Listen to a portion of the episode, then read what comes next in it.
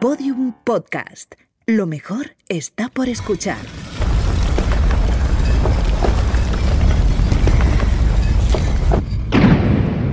Dentro de la pirámide. Con Nacho Ares. Podium Podcast.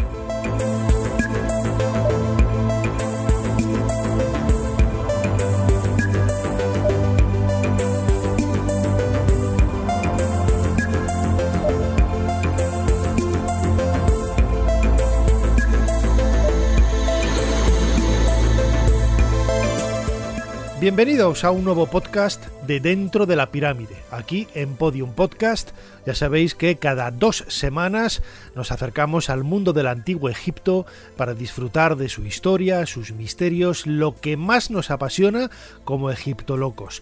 Y esta semana queríamos dedicar el programa a una de las reinas más fascinantes de la historia de los faraones. No, no estoy pensando ni vamos a hablar de Cleopatra. Antes que ella, en el año 1300 antes de, nuestra era, nació Nefertari, la gran esposa real del faraón Ramsés II.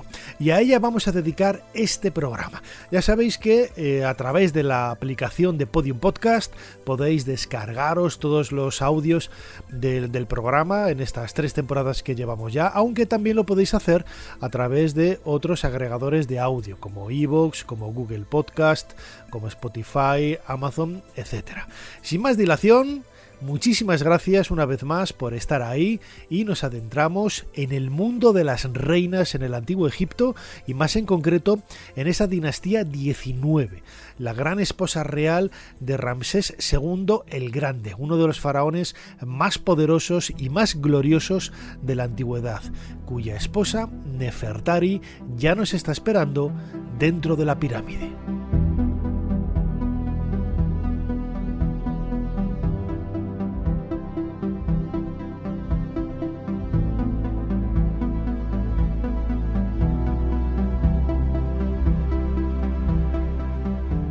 Hace un par de temporadas eh, dedicamos un programa precisamente a las eh, reinas de Egipto. El papel de la mujer en, en, la sociedad egipcia siempre ha estado marcado precisamente por eh, estar un paso por delante, ¿no? A como estuvo la mujer en otras culturas de la antigüedad. Eh, siempre quizás vemos elementos con los que mm, definir el papel de la mujer en el mundo antiguo a través de Grecia, de, de Roma, de Babilonia, de, de, de Persia, de, Sumeria. Sin embargo, donde más derechos tuvo fue en Egipto, en el Egipto de los faraones. Lógicamente, la mujer en sus eh, distintos estratos sociales, dependiendo de en cuál estuviera, iba a tener más o menos posibilidades, no más o menos derechos, sino más o menos posibilidades de poder hacer cosas, ¿no? Eso lo vemos incluso en la actualidad todos tenemos los mismos derechos, a todos, por ejemplo, en España nos protege el paraguas de la Constitución, pero lógicamente si una mujer o un hombre tiene acceso por tener dinero a una serie de, beneficios, realmente esa Constitución podríamos decir que le va a ser más favorable, ¿no? Por tener precisamente la posibilidad de llegar a otros puntos donde una persona con menos recursos, con menos recursos, no puede acceder. Lo mismo sucedía en el antiguo Egipto. Y cuando hablamos de reinas, pues hubo algunas ¿no? en su historia que nos llaman la atención. ¿no? Eh, acabo de mencionar, por ejemplo, a Cleopatra. Cleopatra en el siglo I antes de nuestra era, o a Nefertiti, la hermosa esposa de Amenofis IV Akenatón.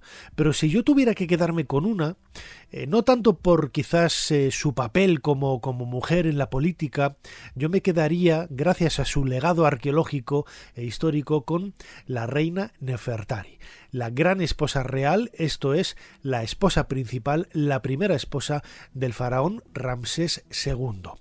Fijaos hasta qué punto el propio Ramsés eh, tuvo eh, apego a esta, a esta princesa con la que se casó eh, prácticamente cuando era un adolescente, que hasta su muerte, más o menos hacia el 1255-1250 antes de, de, Cristo, Nefertari debió de fallecer como a los 40, 40 y pico años y, y Ramsés II pues alcanzó eh, casi los, los 80 pues en ese tiempo en el que estuvieron casados, eh, Ramsés II, al contrario de lo que podríamos esperar de un matrimonio acordado como eran todos estos, él siempre, siempre, siempre habló maravillas y tuvo en el recuerdo y en el corazón la figura de Nefertari. Esto que nos puede parecer algo de novela rosa, realmente está justificado por los textos ¿eh? y sobre todo el trabajo encomiable que Ramsés II hizo para su esposa, la gran esposa real Nefertari. Para ella mandó excavar en Abu Simbel un segundo templo, un templo en el que el, eh, propio Ramsés II aparece del mismo tamaño que Nefertari. No sucede como en otros lugares, en otros eh, templos, en otras épocas de Egipto, cuando vemos que la reina es representada en un tamaño menor que el del faraón. Aquí Nefertari aparece en el mismo tamaño que los dioses y el propio Ramsés II. Y lo más sobrecogedor de todo, lo más emocionante de todo, lo que le da ese elemento humano realmente eh, atractivo, es el texto que mandó grabar Ramsés II en honor de su gran esposa real, Nefertari. Ramsés II. Él ha hecho un templo, excavado en la montaña en Nubia, de calidad eterna, para la reina principal. Nefertari amada de Mut, por siempre jamás. Nefertari, por el bien de la cual el propio sol brilla.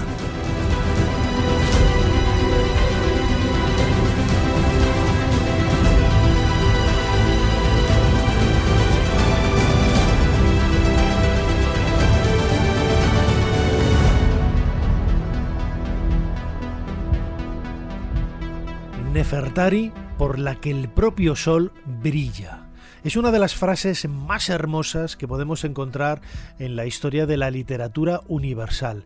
Hoy podríamos decir que este texto, grabado sobre eh, las jambas de, esos eh, nichos que forman la fachada del templo de, Abu Simbel, del templo de Nefertari en Abu Simbel, bueno, pues están más relacionados con los textos religiosos, ¿no? Porque es un templo dedicado a la diosa Hathor, identificada con Nefertari, en cuyo interior vemos precisamente escenas de, la coronación de la propia reina Nefertari, esos pilares con la cabeza de la diosa Baka Hathor, es todo un ambiente religioso, como esa señora de Occidente esa señora que nos da la bienvenida en el mundo del más allá, pero el texto tiene un elemento humano realmente sobrecogedor, como decía antes, ¿no?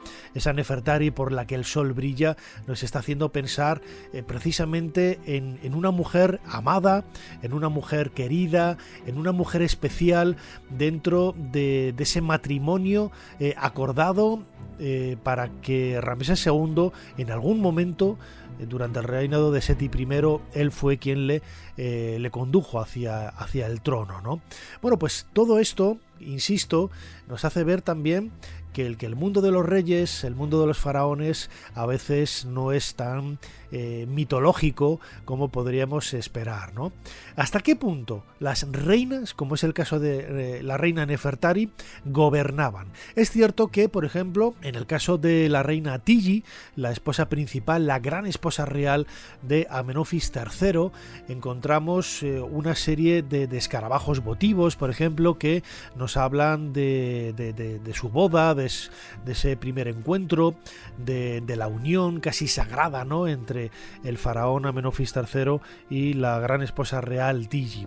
En el caso de Nefertari podemos imaginarnos algo parecido, ¿no?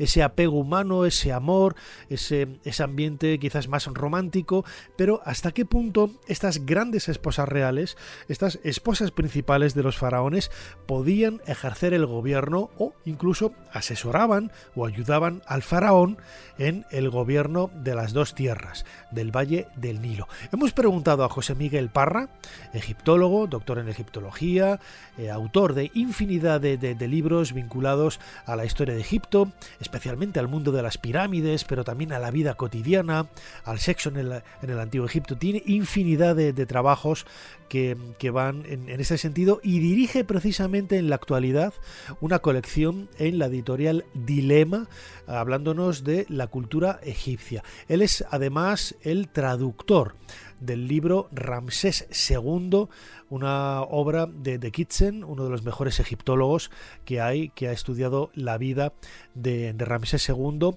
y de donde hemos sacado ¿no? algunas de las ideas que vamos a proyectar en este podcast. Le he preguntado a José Miguel Parra eh, cuál es la naturaleza de, la reina, de la gran esposa real, si gobernaba o no, o ese título tenía también quizá ese halo también de, ser eh, algo honorífico más que una reina de facto. Resulta prácticamente imposible saber hasta qué punto las reinas egipcias tenían poder. Más que nada porque hay veces que ni siquiera sabemos cuáles son las reinas egipcias. En el reino antiguo a veces es complicado resolver la genealogía. En otros casos, como en el Reino Antiguo o en el Reino Nuevo, mejor dicho, sí que tenemos noticias de que algunas reinas como Tigi o incluso Nefertiti sí que tuvieron eh, verdadero poder. Eh, sobre todo porque tenemos eh, documentos gráficos que nos informan de que es así, como cuando vemos a la reina Nefertiti acompañando a, a Genatón en su carro, o la vemos representada con un signo típicamente de rey la, cobra dorada en la, en la, cabeza, en la frente. En el caso de Tigi, por ejemplo, tenemos eh, documentos, cartas de reyes extranjeros que le escriben eh, directamente, lo cual nos informa de que algún tipo de, contacto de, con la vida política eh, tenía. Es curioso también, por ejemplo, que en la dinastía 17 algunas de las personalidades más importantes que se dedicaron a la reconquista del, país, pues fueron, fueron las reinas de esa, de esa dinastía 17. De modo que es muy posible que aunque ideológicamente sea imposible o no se pueda demostrar, o mejor dicho, representar que las reinas tenían poder, en algunos casos sí sabemos que fue así. Dentro de la pirámide, con Nacho Ares en Podium Podcast.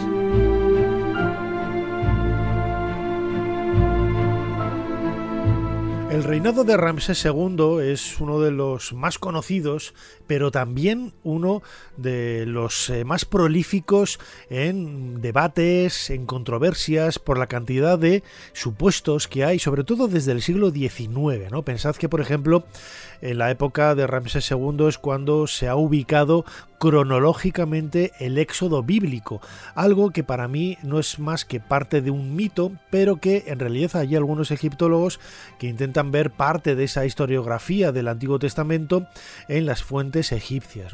Uno de ellos, por ejemplo, es precisamente el doctor eh, Kitchen, que autor de este libro que comentaba Ramsés II, rey de Egipto, su vida y su época, traducido por José Miguel Parra, que lo acabamos de escuchar ahora, y publicado por la editorial eh, Dilema. Para mí, uno de los mejores libros que se han escrito nunca sobre la figura de Ramsés II y que habla también en profundidad de la figura de Nefertari como gran protagonista de, aquella época. ¿no? Precisamente hace unos años hubo un culebrón en, Sudamérica, eh, creo que era brasileño, titulado eh, Moisés y los Diez Mandamientos, en donde, lógicamente, aparecía la reina Nefertari como la esposa principal de Ramsés II, ¿no? Con, con una historia, pues, eh, bueno, pues a caballo entre la, la, novela, la ciencia ficción, la, novela rosa, romanticismo, etcétera, pero que, bueno, no deja de ser una forma, ¿no?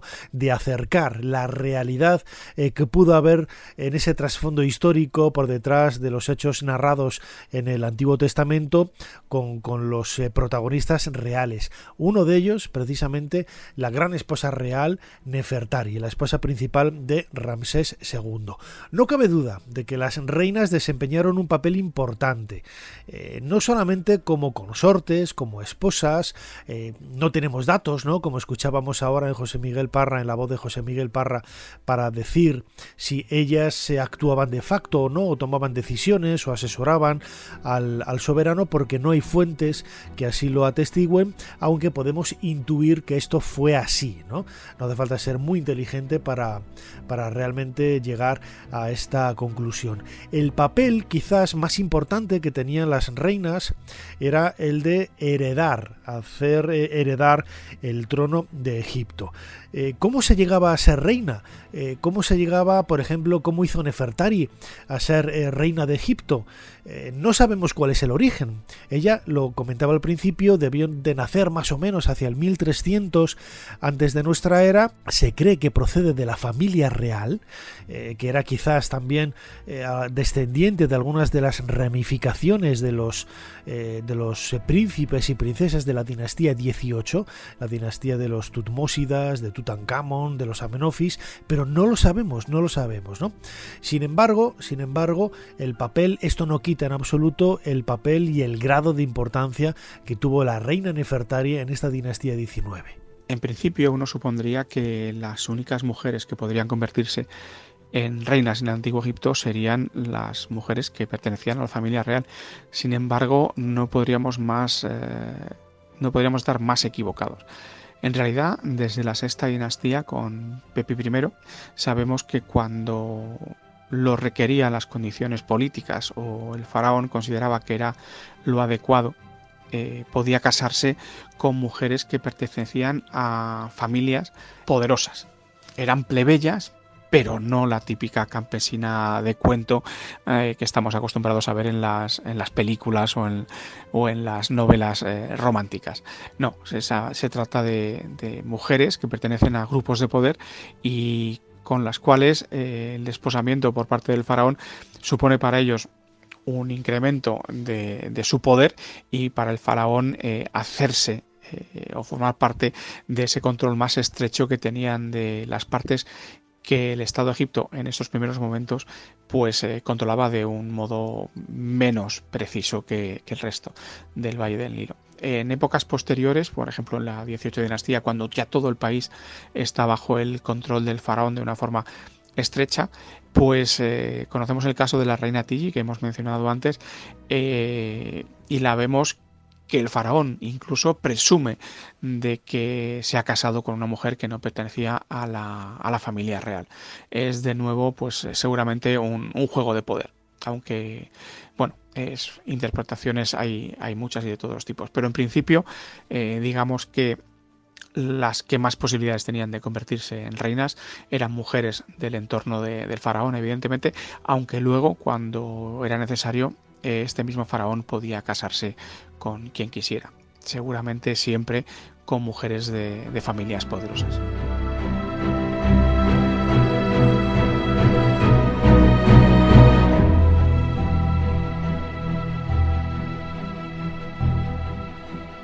Si por algo es conocido la, reina Nefertari, es precisamente por su legado. Los textos quizás eh, se nos escapan un poco de, esa eh, realidad intangible porque hablan de, personajes que, o de circunstancias que son difíciles de eh, poner en contexto, ¿no? de, pintar en color, de, dar forma física. Y de esos restos arqueológicos, la reina Nefertari nos ha brindado un millar de posibilidades. Estoy pensando, por ejemplo, ahora en su tumba. Su tumba, la tumba de la reina Nefertari, fue descubierta en el mal llamado Valle de las Reinas, en el año 1904 por Ernesto Schiaparelli, un arqueólogo italiano, director entonces del Museo Egipcio de Turín, dando, como veremos luego, eh, con una de las tumbas más bellas jamás encontradas en, Egipto. Digo que el nombre de Valle de las Reinas eh, es un nombre erróneo porque ese Taset Neferu es el lugar de los príncipes, es el lugar de la belleza es eh, un espacio que nada tiene que ver realmente con la necrópolis de las reinas. Lo comentábamos en un podcast en otra temporada, el misterio que hay alrededor de dónde están realmente las tumbas de las reinas. En el Valle de las Reinas hay apenas dos o tres tumbas de reinas y el resto, la inmensa mayoría, son tumbas de príncipes, de hijos de, reyes y de reinas de la, de la 19 dinastía. Y entre ellas la QV66 es la tumba de la reina Nefertari, una de las mejor conservadas, una del que cuenta con una serie de aspectos mágicos eh, sorprendentes, por ejemplo, el trabajo que hicieron los excavadores en el interior de, la, del, suelo de, ese valle, en esa montaña, pues eh, les, les, hizo orientar hacia, mm, hacia los puntos cardinales quizá de forma errónea o quizás de una forma que ellos no, no pretendían, aprovechando un poco la beta de la, de la roca. Eh, un poco las, las referencias que tenían en esos planos iniciales que ellos desarrollaron y por suerte que la cámara funeraria no está orientada a los puntos cardinales, sino que prácticamente la pared oeste, el punto donde comienza ese viaje por el inframundo, por donde se pone el sol, por donde empieza el trayecto hacia el mundo de la muerte, está en la pared norte. De esta forma, utilizando ladrillos mágicos, los sacerdotes del antiguo Egipto reorientaron toda la, cámara funeraria de la reina Nefertari, dándonos eh, sorpresas realmente espectaculares. Algunos pasajes del libro de los muertos de, este, de esta cámara funeraria de la reina Nefertari nos está hablando un poco del poder, del empoderamiento, me atrevería a decir, de Nefertari como gran esposa real, como Osiris justificada de, voz y cómo se enfrenta a todos aquellos que están protegiendo puertas que le impiden el paso para llevar su camino hacia el mundo de los, eh, el mundo de los muertos. Vamos a escuchar precisamente un pasaje de ese libro de los muertos que podemos leer en una de las paredes de la cámara funeraria de la reina Nefertari fórmula para conocer las puertas del lugar de Osiris en el occidente y las divinidades que viven en sus cavernas. Palabras dichas por la Osiris, la gran esposa real, señora de las dos tierras, Nefertari, amada de Mut, justificada por Osiris. La primera puerta. El nombre del guardián es descendiente el rostro, el que es numeroso en formas. El nombre del guardián es el ardor de la oreja. El nombre del heraldo es voz fuerte. Soy una de verdadero carácter que ilumina el más allá cuando he venido a ti. Osiris que resides en el occidente, que te alaba, que te limpió de todas tus impurezas y de todas tus heridas. Estableceré mi nombre en Rostau. Oh Osiris, en tus poderes y tu fuerza en Rostau. Como te reuniste por ti mismo, Osiris, por tu poder y tu fuerza soy poderosa en Rostau y soy fuerte en Abidos. Cruzas los cielos y te transportas hacia Ra. Ves a la humanidad, único Señor que sigue a Ra a través de ella. He aquí, Osiris dijo, soy un noble, y yo he dicho, puede suceder. No seré obstaculizada por las paredes negras de los pasajes de la puerta, de la cara durmiente.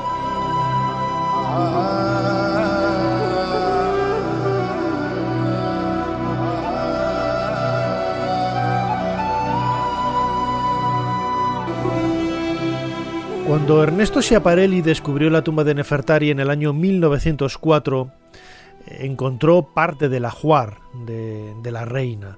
La tumba, como sucede con todas las tumbas en el antiguo Egipto, ya había sido saqueada en época de los propios faraones y apenas han llegado hasta nosotros algunos objetos que hoy podemos ver precisamente en el Museo Egipcio de Turín, en Italia. Han llegado, pues, por ejemplo, algunos shaptis, eh, un pomo de, de, una puerta, de un, de un baúl, de un cofre. Eh, algunos objetos eh, rituales, encontrados algunos amuletos grandes, nada de valor, nada de que tengan ningún tipo de, material, de metal precioso. Todo ello, todos los objetos de, valor, se los llevaron los ladrones hace miles y miles de años.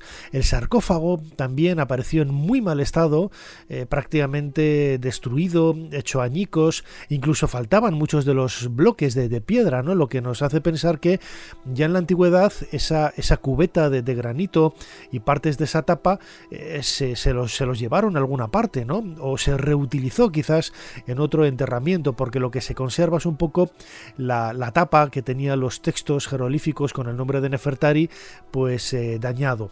Y junto al sarcófago aparecieron los restos de una momia, apenas dos piernas, dos rodillas y dos eh, piernas que, bueno, nos hacen pensar que realmente, realmente es la reina Nefertari. Esto es lo que sospechó Ernesto Schiaparelli cuando lo descubrió en el año 1904 y sin embargo no ha sido hasta hace relativamente pocos años cuando se ha tenido una constancia eh, científica, quizás podríamos definirlo así, de que realmente, realmente, pues eh, esos restos humanos pertenecen a la reina Nefertari. Fue en el año 2016 cuando se estudió de una forma científica eh, estos restos humanos, como vamos a escuchar en una noticia de, Europa Press, de Ciencia Plus, que en aquella época, pues eh, hace varios años, en 2016, sacó a la luz para dar a conocer esta investigación que había llevado a cabo un grupo de, de científicos.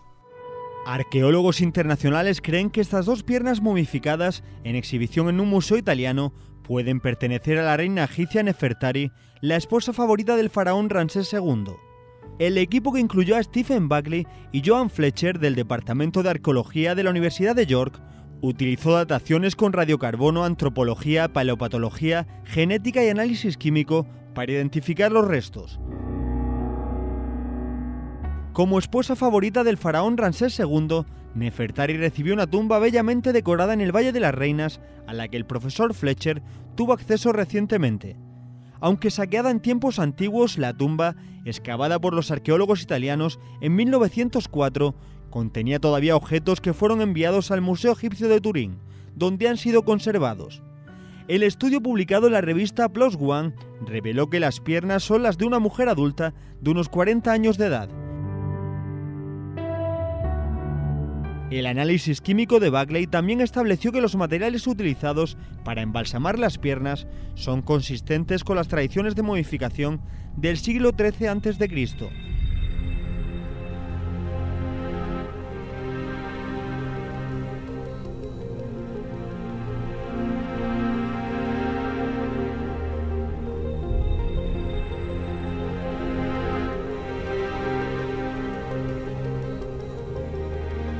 No podríamos hacer los análisis de ADN para intentar eh, seguir las pesquisas, las, huellas dejadas por Nefertari a lo largo de la historia. Pensemos que Merneptah, el faraón que sucedió a Ramsés II en el trono, no era hijo de Nefertari, sino de otra esposa, Isis Nofret. No voy a decir que fuera una esposa secundaria porque ese concepto de, reinas, de, de, de harén, de concubinas, que nosotros estamos tan acostumbrados a utilizar en nuestro lenguaje cuando hablamos y etiquetamos por intentar explicar o colocar u ordenar en nuestra cabeza cómo era el, escenario social de, un palacio nobiliario, en este caso en el Antiguo Egipto, pues realmente nada tiene que ver con la realidad. ¿no?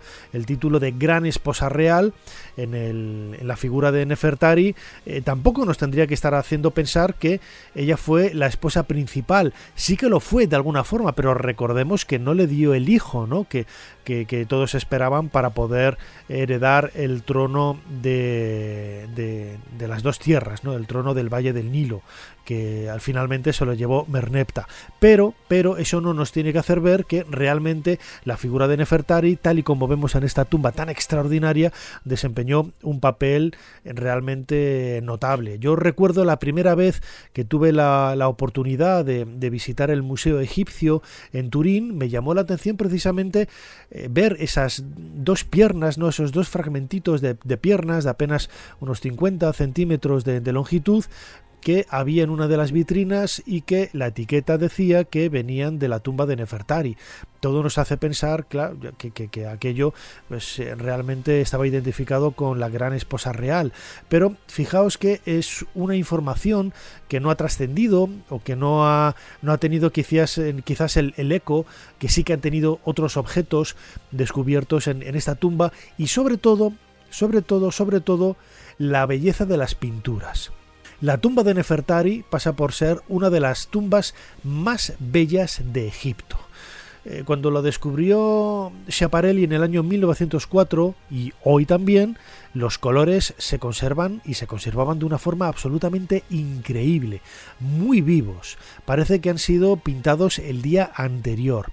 Y después de la restauración que se realizó en la década de 1980 por parte del Instituto Paul Getty y que acabó en el año 92, se recomendó por favor que la tumba se cerrara y que no se abriera al público.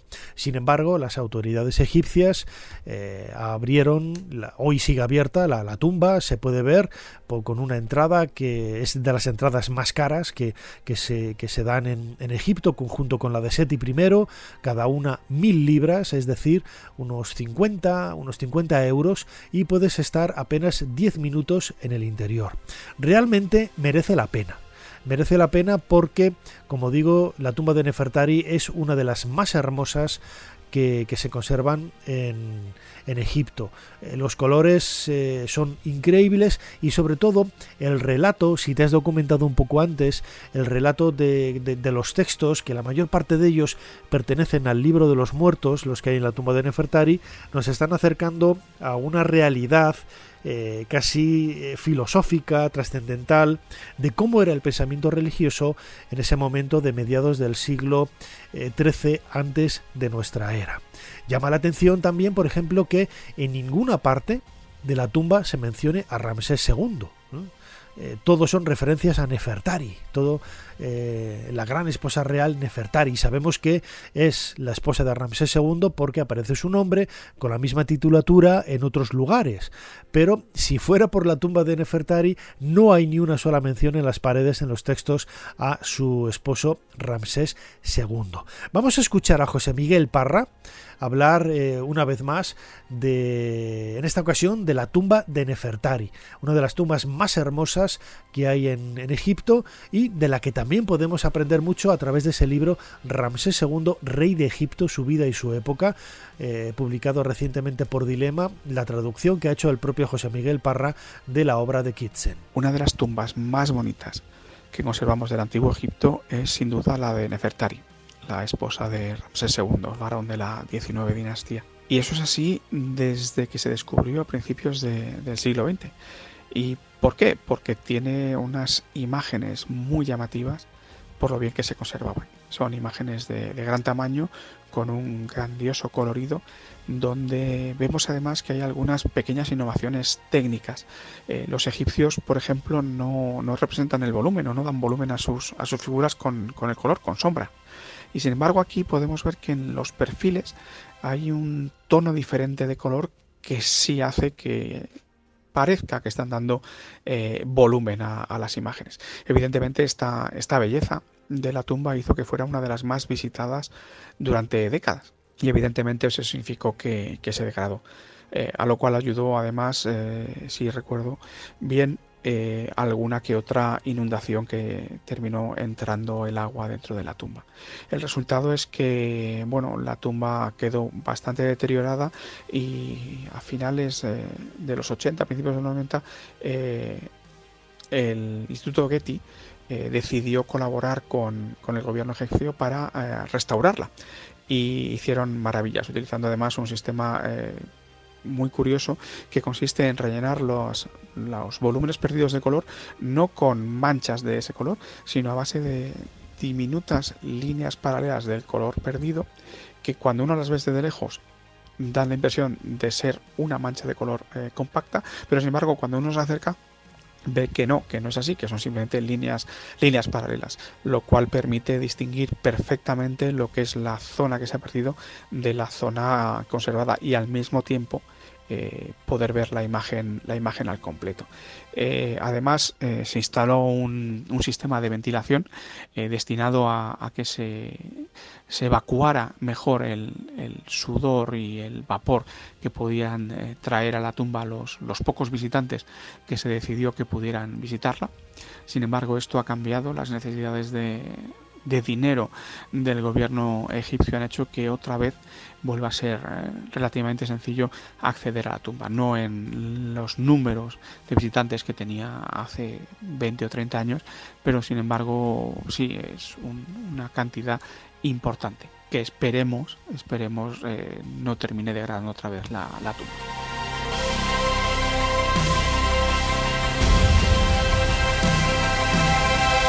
Dentro de la pirámide, con Nacho Ares, Podium Podcast.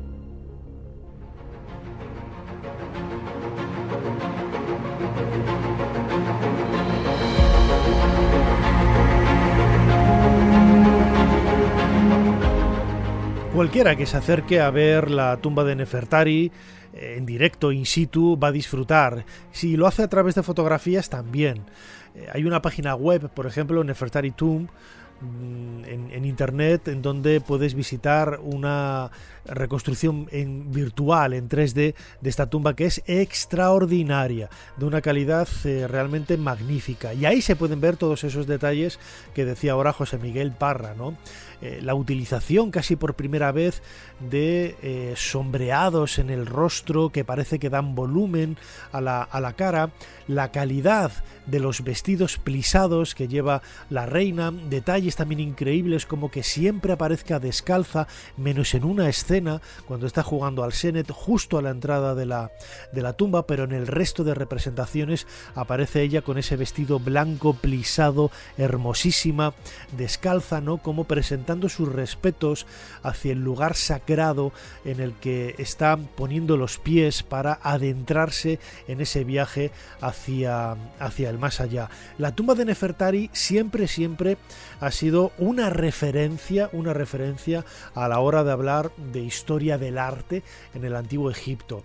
Yo recuerdo que a finales de los años 70 eh, se hizo una reconstrucción de la, de la tumba en, el Museo Arqueológico Nacional, era a partir de fotografías, eh, paneles con fotografías, pero que acercaban de una forma brillante al gran público eh, cómo era ¿no? esa, esa tumba en, en origen. Recuerdo que se asemejaba un poco ¿no? a, la, a la reconstrucción de la tumba de Seti I, el suegro de Nefertari, que ya hizo eh, Giovanni Belzoni eh, pues en el primer tercio del siglo XIX, cuando en, ese Egyptian Hall de, Piccadilly eh, realizó una reconstrucción de parte de la tumba de Seti I con los moldes que él había traído de la KV-17 que él mismo descubrió en el año 1817 en el Valle de, de los Reyes. ¿no? Pero esa representación de, la tumba de Nefertari, esa reconstrucción, cautivó a miles de personas que se acercaron al Museo Arqueológico Nacional de, Madrid y mereció ¿no? aparecer en los noticiarios, como vamos a escuchar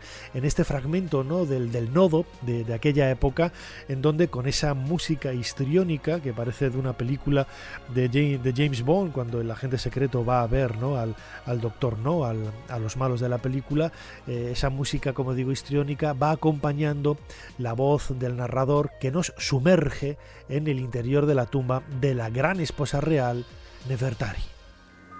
Recientemente, y como llegada de la montaña sagrada de los muertos, se ha exhibido en Madrid la tumba de la reina Nefertari, una de las más bellas y ricamente adornadas del legendario Valle de los Reyes. Ramsés II construyó este inigualable mausoleo para honrar a la mujer que más amó. Nefertari, por la que el sol se eleva. En los muros están representados los principales dioses del antiguo Egipto. En primer lugar, Osiris, el gran dios, el gobernador de los dioses, el juez de los muertos. La diosa Ator, ojo de Ra, señora del cielo. Horus, hijo de Osiris y de Isis, llevando de la mano a la reina Nefertari hasta los cielos. Siete vacas nutricias y un toro eran la comida que llevaría la difunta a la gran fiesta de los muertos. Nefertari, sujetando el cetro, ofrece viandas a los dioses Atum y Osiris. Tot, con cabeza de Ibis, es el dios de la mágica escritura. Bajando a la cámara del sarcófago, Nefertari ofrece dos vasos redondos con néctar a las diosas Isis y Neftis. Representado por un chacal, el dios Anubis, guardián de los muertos, sujeta un látigo con las patas traseras y la diosa Maat acoge bajo sus alas a la gran esposa real en su tránsito a la última morada.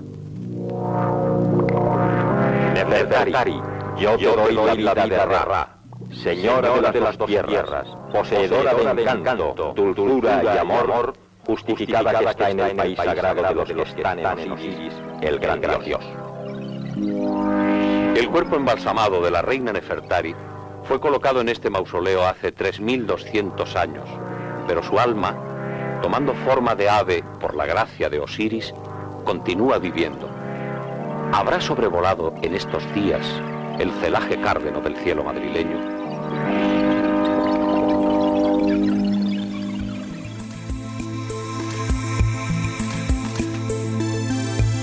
Mucho es lo que queda por decir de la gran esposa real Nefertari. Podemos leer algunos pasajes de su vida a través de los monumentos que nos ha legado la arqueología e intentar reconstruir, aunque sea de una forma aproximada, cómo fue su vida. Sin embargo, bueno, pues no tenemos tiempo para más y seguramente habrá que volver para retomar un poco la historia de, esta apasionante mujer eh, que mucha gente confunde el nombre Nefertari con Nefertiti, no tienen nada que ver, eh, son nombres distintos, pero que hacen referencia también a dos grandes mujeres en la historia de Egipto.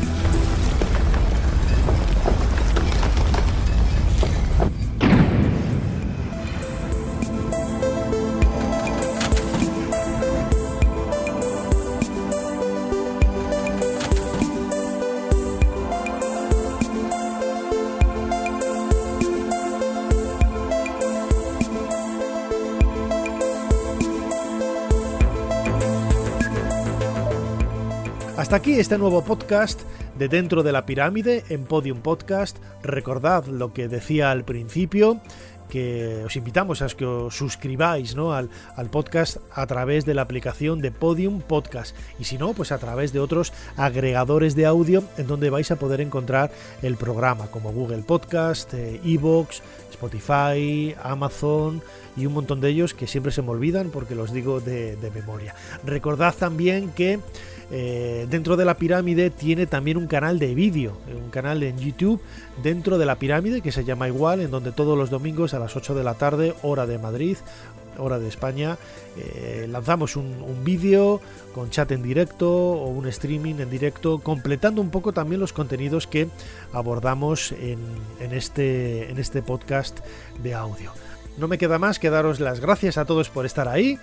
Nos seguimos escuchando aquí dentro de poco dentro de la pirámide. Hasta pronto.